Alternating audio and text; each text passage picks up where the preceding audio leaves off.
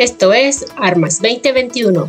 En noticias de la Secretaría de Marina Armada de México, el pasado 12 de abril, personal adscrito a la Segunda Región Naval realizó la evacuación médica de una persona que presentó diagnóstico de edema pulmonar, con la posibilidad de sufrir un infarto siendo necesario trasladarla desde Isla Cedros al puerto de Ensenada, Baja California. Esta acción se realizó después de recibir una solicitud de apoyo por parte del Centro de Salud de Isla Cedros para trasladar a una persona de sexo femenino de 52 años de edad, quien presentaba dolor de pecho y problemas respiratorios con el riesgo de sufrir un infarto y quien requería atención médica especializada y no era posible brindar en Isla Cedros. Así que de forma inmediata y con el objetivo de salvaguardar la vida humana, se activó el Plan Marina Rescate, ordenándose el alistamiento y despegue de un helicóptero Panther, el cual se dirigió a Isla Cedros. Una vez que la aeronave aterrizó en la isla, se embarcó a la paciente en compañía de un familiar para su traslado. Durante el vuelo, la acompañó un médico del sector salud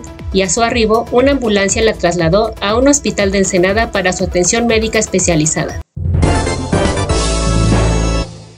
El pasado 13 de abril, personal perteneciente a la Estación Naval de Búsqueda, Rescate y Vigilancia Marítima Manzanillo, con apoyo de un helicóptero, realizó la evacuación médica de un tripulante de un buque de bandera sueca, a 64.8 kilómetros aproximadamente al suroeste de Manzanillo, Colima, la evacuación se llevó a cabo cuando la Sexta Región Naval recibió una llamada de auxilio por parte de la agencia naviera Wilhelmsen, informando que a bordo del buque Fidelio, de bandera sueca, se encontraba un tripulante de sexo masculino quien presentó síncope inespecífico, por lo cual requería atención médica inmediata. Por lo anterior se activó el Sistema Regional de Búsqueda y Rescate dentro del marco del convenio Seguridad de la Vida Humana en la Mar, por lo que se ordenó el zarpe de una embarcación tipo Defender, perteneciente a la ENSAR Manzanillo, así como el despegue de un helicóptero tipo Panther de la Armada de México, para que se dirigieran al área donde se encontraba mencionado buque y efectuar la evacuación vía aérea de dicho tripulante, con el fin de trasladarlo a las instalaciones navales, donde personal perteneciente al Hospital Regional Naval de Manzanillo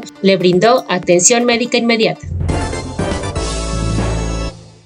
Esto fue Armas 2021 te invitamos a darte de alta en nuestro newsletter para recibir las noticias más importantes del Instituto Armado de forma gratuita y directamente en tu correo. Puedes realizar el registro en nuestro sitio web www.editorialgea.com.mx. Mi nombre es Lía Danés y continuamos en línea por la Confraternidad de los Ejércitos y Pueblos del Mundo.